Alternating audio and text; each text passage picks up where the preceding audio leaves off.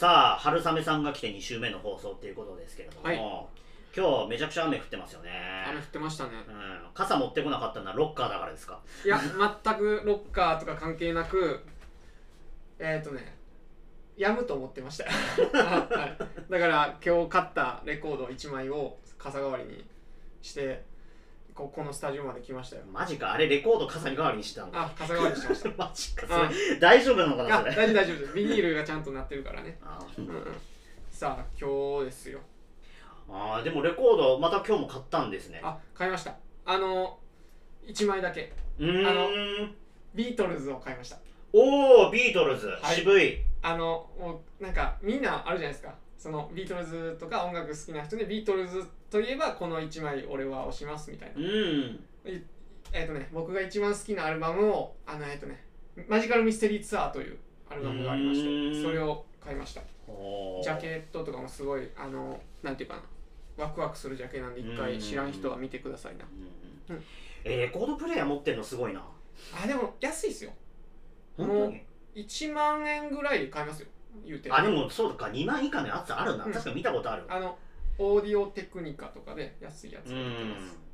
そう。あの生き物係がレコード実はだリリースした時期があってあそうそのなんですか。時に本当に買うかどうかめちゃくちゃ迷った時期があって。まあでもそそそんなでもなんかどうしよう買うか買うまいかになります？うーんあのね多分それを終わったら多分もう用なしになっちゃうような気がしてて。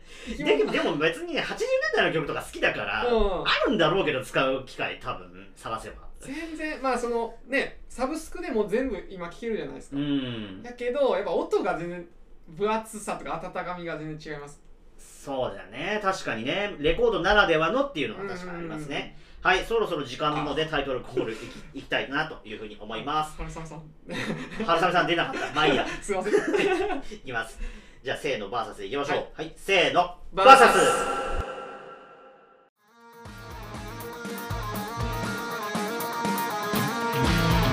はいというわけでね、えー、とレコードの話が出てきたということでね、えー、とちょっとこの後また春雨さん、えー来ていただいて、聞いてみようかなというふうに思いますけども、はいじゃあ早速、えーご紹介いたします本日のゲスト春雨さんですよろしくお願いしますはい、よろしくお願いします。食いしん坊会社員の春雨です。どうぞよろしくお願いします。一応あの改めて自己紹介お願いしてもよろしいですか？はい、もちろんです。えっと私は、えー、食いしん坊会社員でして、うんえーポッドキャストを配信しています。で、えーすみません、今タイトルが。自分のポッドキャストでタイトル忘れちゃったんですけど、耳からボタン押しですはい、ね、ありがとうございます。はい、耳からボタン持ちというタイトルで、えーいろんな食べ物にまつわる楽しい情報を皆さんにお届けしてます。どうぞよろしくお願いしよろます。しくお願いいたします。さあちなみになんですけれども、えー、とレコードの話が今出てきましたけどどうです？レコード聞いたことあります？実際あれプレイヤーとかでプレイヤーで流れてる音を聞いたことはある。あります。ただ全然買ったりとかはしたことないそうですよね。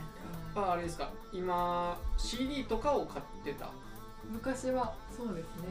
中学生まではぐらいまでは CD を買っていて。最近は買ってないですか。もうサブスクですね。やっぱりねそうなりますよね。ありますもんね言うて。買わなくなりましたね本 CD 当にを CD 買う枚数減りました俺もうん。うん僕も最初あのサブスクが出た時にアプリミュージックとかやってたんですけど入ってたんですけどなんかどっち機械か分からなくなってレコードを聴くかその、うん。サブスク聴くか持ってないやつは聴くかとかなんかいろいろ考えたんですけどもうサブスクはもうなしにしました音楽。でもうレコードのみであの家で聴く他持ってないやつは YouTube とかで聴いたりとかああーなるほど。そういうことにしました。ー現代っぽいね。うん。本当に。ね。本当ですか？次中学生の時の私って感じなんあですけど。YouTube CD, でうん。めっちゃ好きなアイドルとかだけは CD 買って家で何回も聴けるけどその他こう YouTube わざわざ行って再生するみたいな、ああなるほどなるほど。それは高校ぐらいですか？そうですね。中高ぐらいだからジェネレーションうん。ギャップというやつです。そう。僕ら僕高校ぐらいの時にギリギリボンボンのやつが iPhone 持ってるぐらいだったんですよ。ああーまだ iPhone が超高級品だった時代。あそうですそうです、うん。んだから YouTube はあったような気するんですけどねえだから LINE とかももうありましたよね普通に。そうですね。ちょうど私が中学生の時から LINE ができたっていうので中学1年生みんなスマホとかも普通でした？あもう徐々にもう本当になんで私が中学生の時にみんなだんだんスマホになったって世代ですね。なるほど。ということでそんなスマホ世代な春雨さんにですねいろいろクローズアップして今日も聞いていきたいなというふうに思います。CM です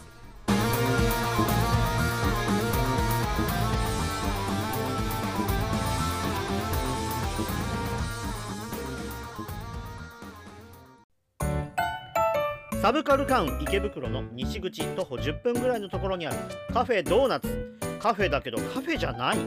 アーティスト向けの展示またはワークショップ用にスペースを貸しています。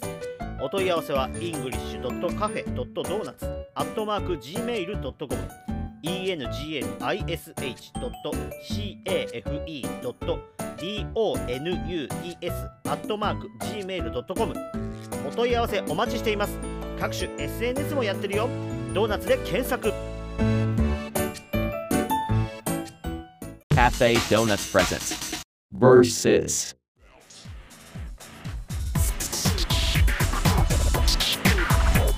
はいというわけでですね、まあね、レコードの話とかっていうのもあって、今ね、ちょっとこの入る前にね、レーザーディスクっていうのがあるって話でちょっとしたんですけど、まあ、2人は絶対知らないと思うんだけど、あのポケベルってあってねっていう。そうしてレベルがあってねとか、あそう。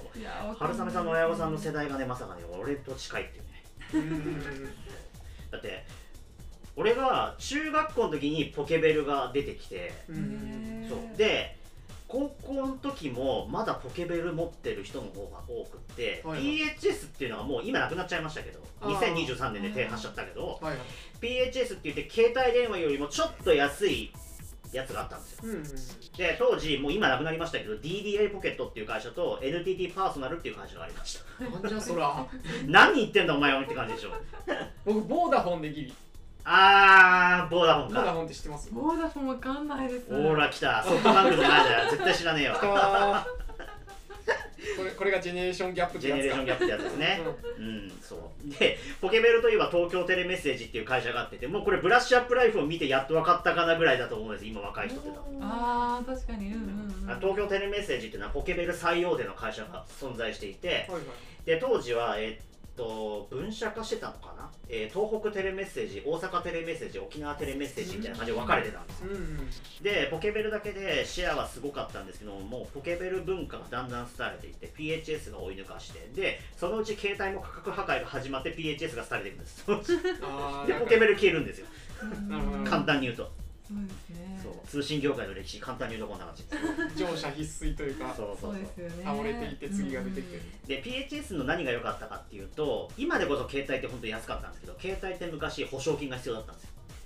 ほう保証金ってあの家賃賃貸ああ、あれと似て敷金みたいなやつを預けるんですよ、キャリアに。へえで、今でいう au の前身である移動っていう会社がやってたんですけど、その時5万円だったか10万円だったか忘れたけど保証金を預けないと使えなくってで基本料金がめちゃくちゃ高い。6000いくらとかして。うん。で通話料金がアホみたいに高くて、えー10秒40円とか。はあ衛星電話並みの高さみたいな。そりゃあそれは、P、携帯電話みたいなやつですか？携帯電話の前身がもうそのぐらい。PHS PHS はもっと安くて。携帯電話がその10秒40円ぐらいで。で PHS がやっと高校生がバイトしてモテるぐらいでうん。月額確か3000円台のが出てきたのが DDI ポケットだったかな確か当時の。うん。でそれが価格がめちゃ通話料金がめちゃくちゃ安くて10秒16.5円ぐらいだったと。けどそれだから PHS は何がなんていうかデメリットというか、えーデメリットは基本的に公衆電話のまあ、今でこそ難しいと思うんだけど、うん。公衆電話が昔いっぱいあって公衆電話のところに大体アンテナはありました。で首都圏は公衆電話の近くに行くと電波が拾えます。ただ公衆電話から離れると電波が届きにくくなるっていうデメリットがありました。そんなことになそんな日、そんな時があったんそうです。要は PHS と携帯電話って電波のカバー範囲が全く違うっていう。そうそう。だから PHS は使えねえとかってよく言われてたんですよ。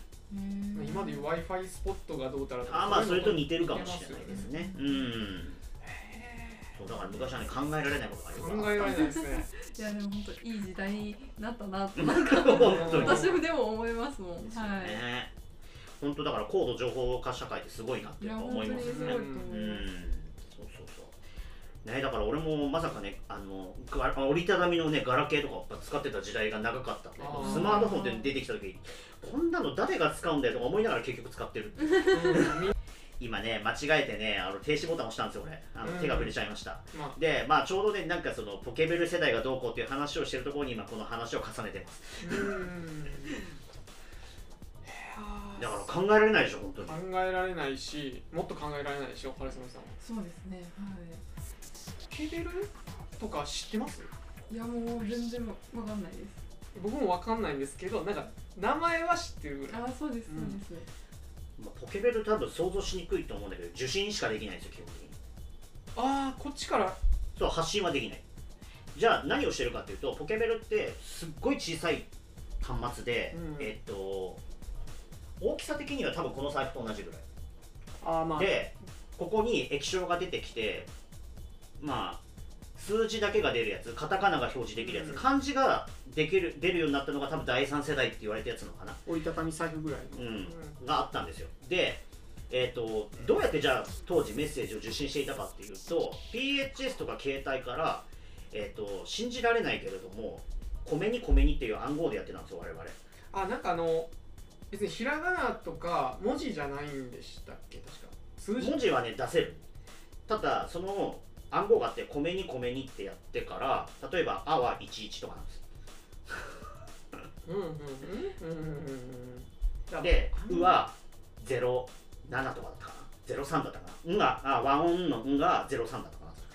暗号的な。そう暗号的なやつを覚えてみんなで。でそれで公衆電話で10円入れると10秒ぐらいしか使えない。その中で早打ちするっていうのをみんなでタイムアタックやってるそのな公衆電話でそう。押すんだ。そう。の並んでそう。メッセージ。みんなでやってるそうだから俺もそのポケベル持ったやつに連絡取るときはそう。東京テレメッセージです。メッセージをどうぞって言われたら米に米に今ここにいるよ。あなんポケベルで自分でやれると思ってました僕。そう。そういうことなんですはい。というわけで、えーポケベルの話盛り上がったところで後半いきます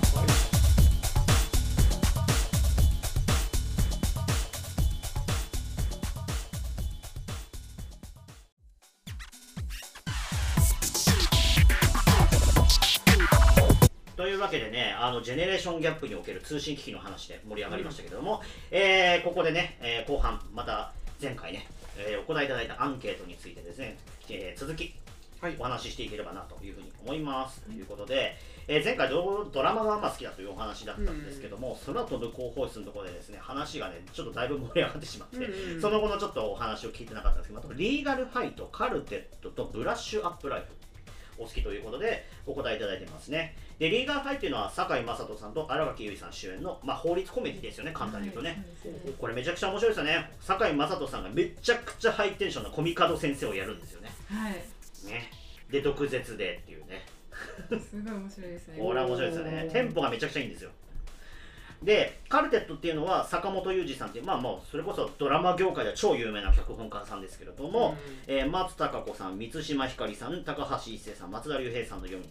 偶然出会った4人が共同生活をしてそんな4人がカルテット要は弦楽器のえー40奏をするっていう。でこの4人が秘密をいろいろ抱えていて後々いろいろ明らかになってくるっていうね話なんですよね。これはね私も見てました当時。友達にそういえば勧められてまだ見てなかっおいおい2017年の作品だよこれも。たただねネットフリックスに上がってたんでああそうですね、うん。ありますあります。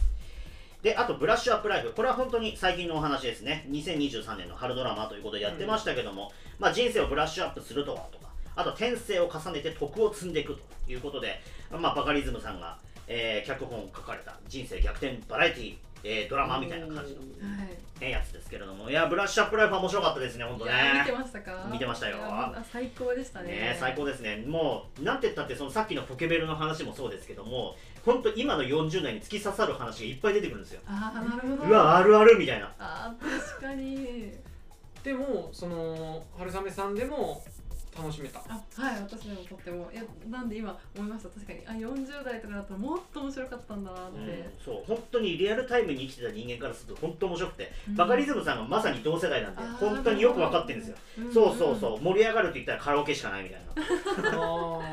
いやーもう本当に脚本がバカリズムさん本当に彼こそが人生、うん。もうなんかな5周目とかなんじゃないかっていう脚本本当にねうん思いますそれは。そうなんです。で主演がそ、まあ、主演女性仲良し4人組がいるじゃないですか、うん。その女子トークの内容が本当に女子会にバカリズム参加してないと書けないような細やかさなんですよ。そうそうそうそうであの女子会はどうやってじゃあ書き上げたのかっていうのはまた面白くってあこの後日談があるんですけど、はいはい。バカリズムさんはじゃあどうしたかっていうとあれはえっ、とまあ主人公何回も転生しますけど調剤薬局の、まあ、薬剤師さんになったりパイロットになったりしてますよね。であれはまずその手の職業の人にコンタクトを取って実際に一緒に居酒屋さんに行ってお話を聞いたらしいんです。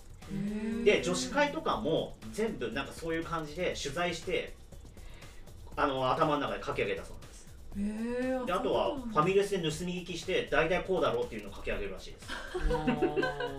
まあ、確かにでもファミレスで女子会のテーブルの横に座ってれば確かに書けるかもですねあれは。へえ女子会独特のなんかノリみたいなのがあるんですか？そうなんですよ、へー。はい、でこれは女子じゃないと書けないだろうっていうぐらいのセリフがいっぱい散りばめられていて。すごいよかったです。よね。あのリアリティをやっぱり追求するのが面白いなって思いますよねやっぱりちゃんと現地調査されてるからあのリアリティが出てるんですね、だからそのすごいらしいです。あのパイロットの話もあのよく飲み会の話だけでここまでリアルな話ができる作れるなっていうのを言ってるらしくて本職の人から見てもびっくりするらしいんです。ああるあるみたいな。えー、あそれはすごいな だからあの薬剤師さんのドアをあの開けろっていう話もうん。本当に開けない人がいるらしくて そっから来てるらしいっていう。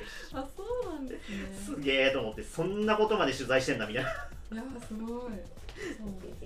ドアを開けろはてないやこれはね実際ドラマ見てもらわないと。あーそうですね。ん本当に。いやマジで面白い本当にこれ役職ならではそのお仕事ならではのこうあのイライラポイントとかこれこうしておいたら仕事うまくいくのにあの人やってくれないとかそういう細やかなポイントが。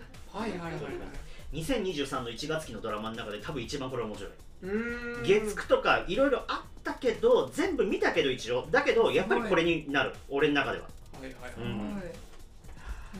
そうです上げてるドラマ最初の3つ結構分かっていただいてる通り、高校生までで私が。はいで大学生になってからずっといろんなドラマ見てたんですけどあんまりこう記憶に残るものが少なくて、うんその中で最近のヒ一番のヒットはやっぱこれですね、私も。よねはい。結構空いてフラッシュアップライそうですね。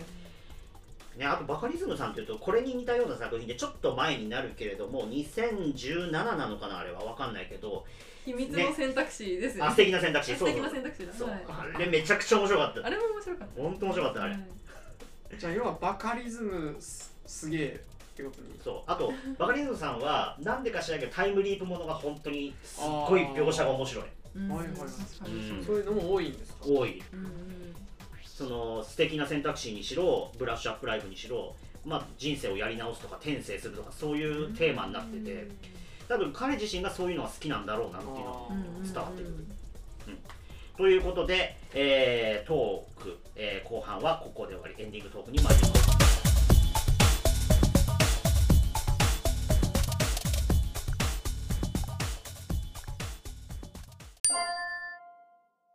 versus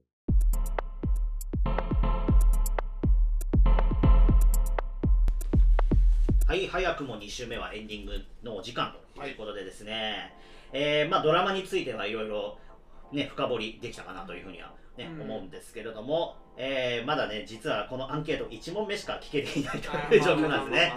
次はね、ちょっと来週かな、えーちょっとね、あの、おすすめのアーティストさんとか楽曲とかね、いうについても、まあ、うんあの、アンケートにお答えいただいたので、ちょっとそこも深掘りしていきたいなというふうに思います。はいさあ、2週目ということで、感想をお聞きしたいなと思うんですけど、いかがですか？感想いやなんかこうやってふ普段一人で喋ってるので、え別の皆さんとこうやって話すのは本当にラジオっぽくてはい。面白いなと思ってああ、それは良かったです。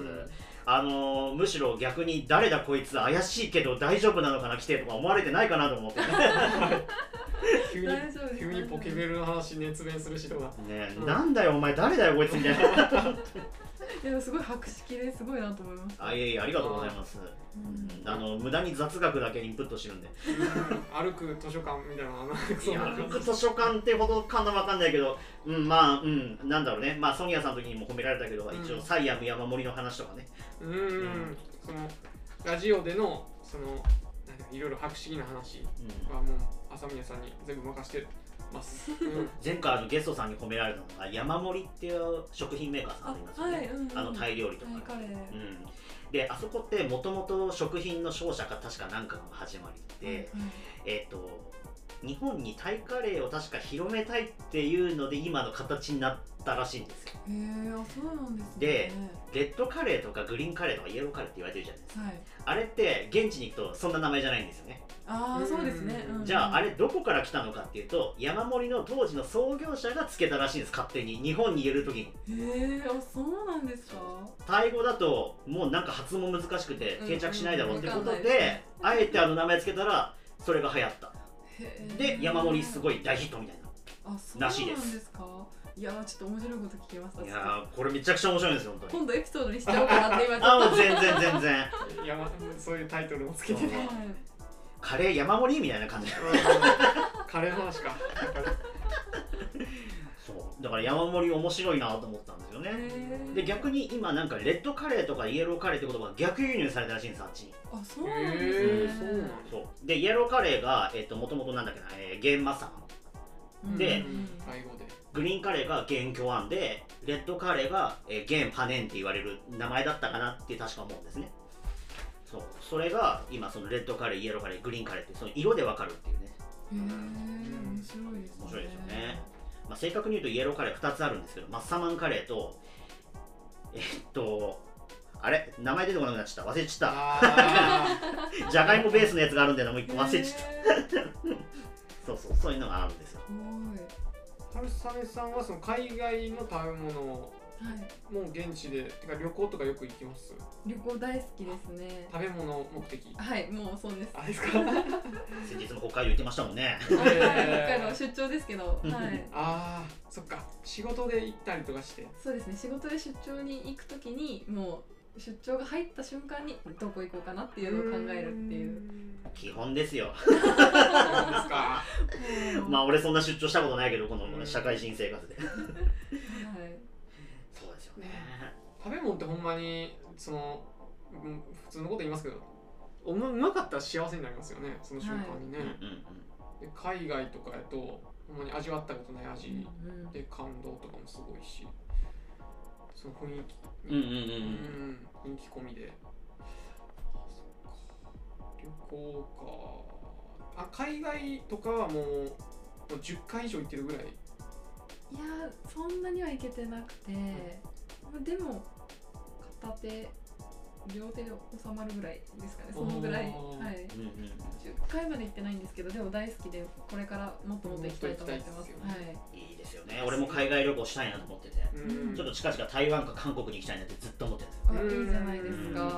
台湾とか。それはなんで？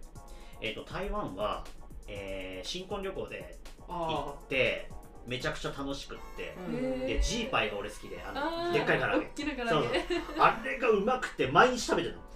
えいやなんか各国にありません？安くてそうそうそう。意味わかんないぐらい美味しくて。おそうそう毎日これでいいじゃんみたいな。食べ物ってでジーパイってなんでかわかんないけど絶対台湾に行かないとあの味にならない。あそうなんですね。日本でいろんなジーパイ食べてきたけどあれと同じ味になってるのはない。本当ですか？一回も見たことないですよ渋谷とかなんか原宿とか、ねあり屋ますとかいろんなところで見ますけど。見ますけどなんかで違うんですよやっぱり。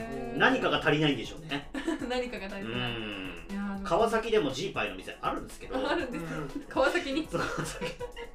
そこもまあ近いんだけどなんかやっぱり足りない。いやーやっぱり食べ物ってそこが面白くて、全く同じ調味料とか調理法をとっても結局水の美味しさとうんか空気感とかで食材とかで全く味が変わるんで、そうですよね韓国もあの日本にスンドゥブって定着する前って美味しいスンドゥブ屋がほぼなかったんですよね。で10年ぐらい前かな東京スンドゥブかなんかができてきてからすごい俺変わったなと思っていて。あ本当ですか？でしかも一般化しました。そうそうそう。でスンドゥブってもともと韓国の家庭料理であって普通に日本の焼肉屋さんとか韓国料理屋さん行ってもなかったんですよ当時。うんだからスンドゥブって言ってもまず出てこないことの方がまず多くて、うん。でそれこそ20年前かなもっと遡ると、うん。まああの昔韓国住んでたんですよ俺。えそうなんですね。で韓国から帰ってきてスンドゥブをじゃあいざ日本で食べようと思って行くとないんですよね、うん。でうん。一回厚木だったかな。なんかでスンドゥブを食べたことあるんですけれど、まあ似ても似つかない。美味しくなかったな。なんかねスープがただキムチの酸っぱい味しかしなくてただ豆腐がドーンって湯豆腐みたいに入ってるだけで全然美味しくなくて、ん。なんだこれみたいな。本当にんこれスンドゥブじゃないなみたいな。うん。で当時韓国語の家庭教師の先生がいてその先生に教えてもらったレシピを確か思い返すとえー、ともともとは粉唐辛子かなんかをごま油で炒めてあさりとかと一緒に炒めないとそのコクって出ないらしいんですよ。あやっぱり魚介の旨味が。そうですそうですそうです。でそこにいろいろ足していかないとあの味に絶対ならなくって。うんあそりゃ日本でスンドゥブ食べられないわけだと思ったんですようんうんだから今だいぶ変わりましたねそこは。ううんえっとさっちな何パイでしたっけ？何？ジーパイ。あジーパイ。ジーパイとか。そう。でジーパイっていうのが台湾にありますと。うん。でまあ簡単に言うとすっごいでかい唐揚げ。だからあのフライドフライドチキンじゃねえなんでタンクリスマスとかにチキン？ああまあまあ。なのの唐揚げバージョン？こんな感じあ多分もうお肉を叩いて薄くしててそうそうそうそうそう平べったいんですはい、で顔ぐらい大きいんですよね。そう本当にこんなにでかい。唐揚げ。唐揚げ。超でかい。でそれが現地でえーっと確か100元ぐらい。日本円で300円ぐらい。うん。めちゃくちゃ安い。安い。だからねそれが美味しくて毎日食べてた多分だから外国から来た日本に来た方とかは多分牛丼とかびっくりするんでしょうね。そうです。ああなるほどなるほど。なんだこれは。みたいなこれは多分。それに近い多分そっかそっか牛丼はあっちにはない。うんうん、一応ビーフボールっていう名前であるらしいけどほぼ見たことない。うん。でそれこそ20年前に韓国で一回吉野家が進出をしたことがあるんだけれどもうん時代が早すぎたのか流行らなくてあっという間に撤退。ああそうだったんですねそうなんです。で牛丼は結局今ないのかな？でもなんかね日本風の牛丼が食べられる店はあるらしいっていうのは聞いたことあるんですよ。けどやっぱ日本のものとは違うってことにやっぱなるんでしょうね。ああどうなんだろうそこは。それは分かんないけどね。でも今韓国の日本料理屋さんもすっごいクオリティが上がっててうん。寿司に関してはもう本当に日本と変わらないぐらい美味しいところもあるっていうのを聞いたことあって、はいあともっと言うとそれこそ20年前の話になるけれども串カツで言ったら日本より美味しいところはすでにソウルにありました。日本で本当に修行してきた多分大阪かなんかで修行してきた板さんが現地で開いた串カツ屋さんって名前忘れたけどでもそこ高いけどめちゃくちゃうまかったっていうのを覚えてるへえそうなんですね。いやでも食のグローバル化はどんどん進んでますからね。そうですねどこが始まりとかも関係なくなってそうですよね。うんいやはい、何がだから和食だか韓国料理だかもう区別もつうんかないぐらいにはいなってきてますね。ね。まあもっと言ったら、ね、石焼きビビンバなんてね日本で発明されて逆輸入されてますからね。そうですよね。うん。だって当時ねユン・ソナさんもテレビで言ってましたけどね石焼きビビンバの母は日本にいるってもう普通に言っちゃってますからね。もう韓国人がそう言うんだからもう間違いないんだろうなみたいな。う んいや本当にでも面白いですね。そういった新しい料理がどんどん生まれて。そうそうう。ん。混ざって。はい。逆にこんな日本料理あったっけみたいなのがきっと来るんですよ。こっいやちにこそうそのうち。ですそうです。カリフォルニアロールだけじゃないいろんなものが多分はい。今外国で生まれてると思います。はいはいはいはいねはいさあそんなことでねもうエンディングトークもね終わりの時間に近づいてるということでまた来週にあのこのお話ちょっと持ち越しさせていただきたいなとい。うふうに思います、それでは最後に締めの挨拶を行いましょう、えーここまでのお相手は浅宮幸喜と長いランドと春雨でした。また来週もお聞きください。ありがとうございましありがとうございましたた